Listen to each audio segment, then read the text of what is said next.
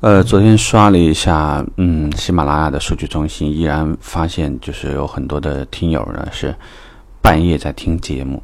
呃，我不知道这个数据呢是不是真的存在一些错误，因为我没有办法和你互动。当然，如果你愿意的话，你也可以告诉我到底你在几点钟听我节目。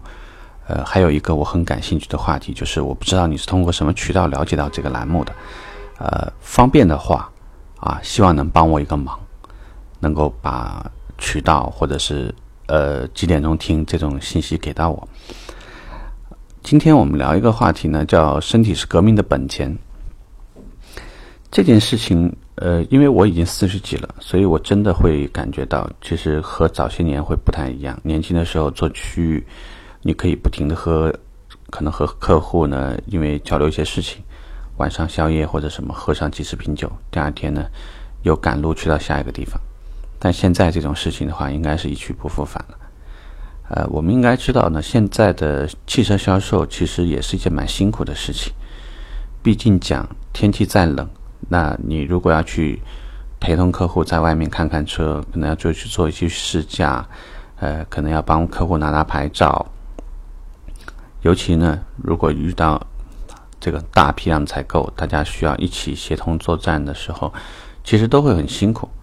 啊，车行并不像很多人想象的，就是每天这个一年四季待在一个温暖如春如春的房子里面，然后穿着非常体面的服装，好像看上去钱也赚得很容易。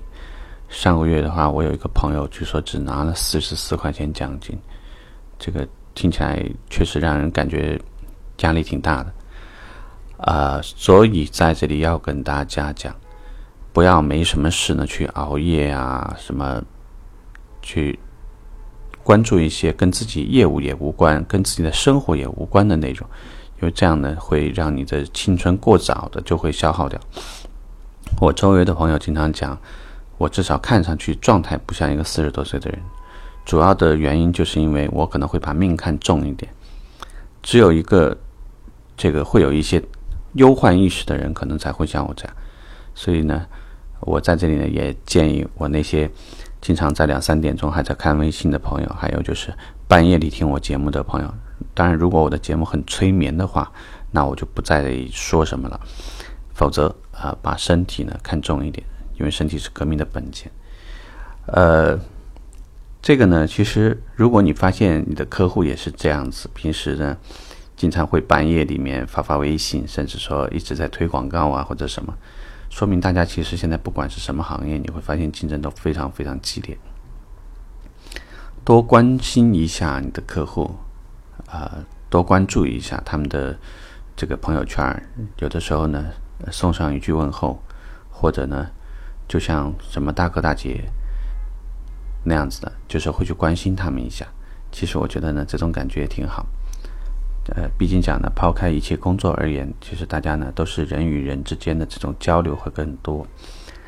少了说呢，也许呃一个订单就因为你多一份关心感动了他；大了说呢，有可能你会交一个好朋友，以后呢走哪儿啊，无论从业务上面说，他会建议他周围所有的朋友尽可能来买你的车。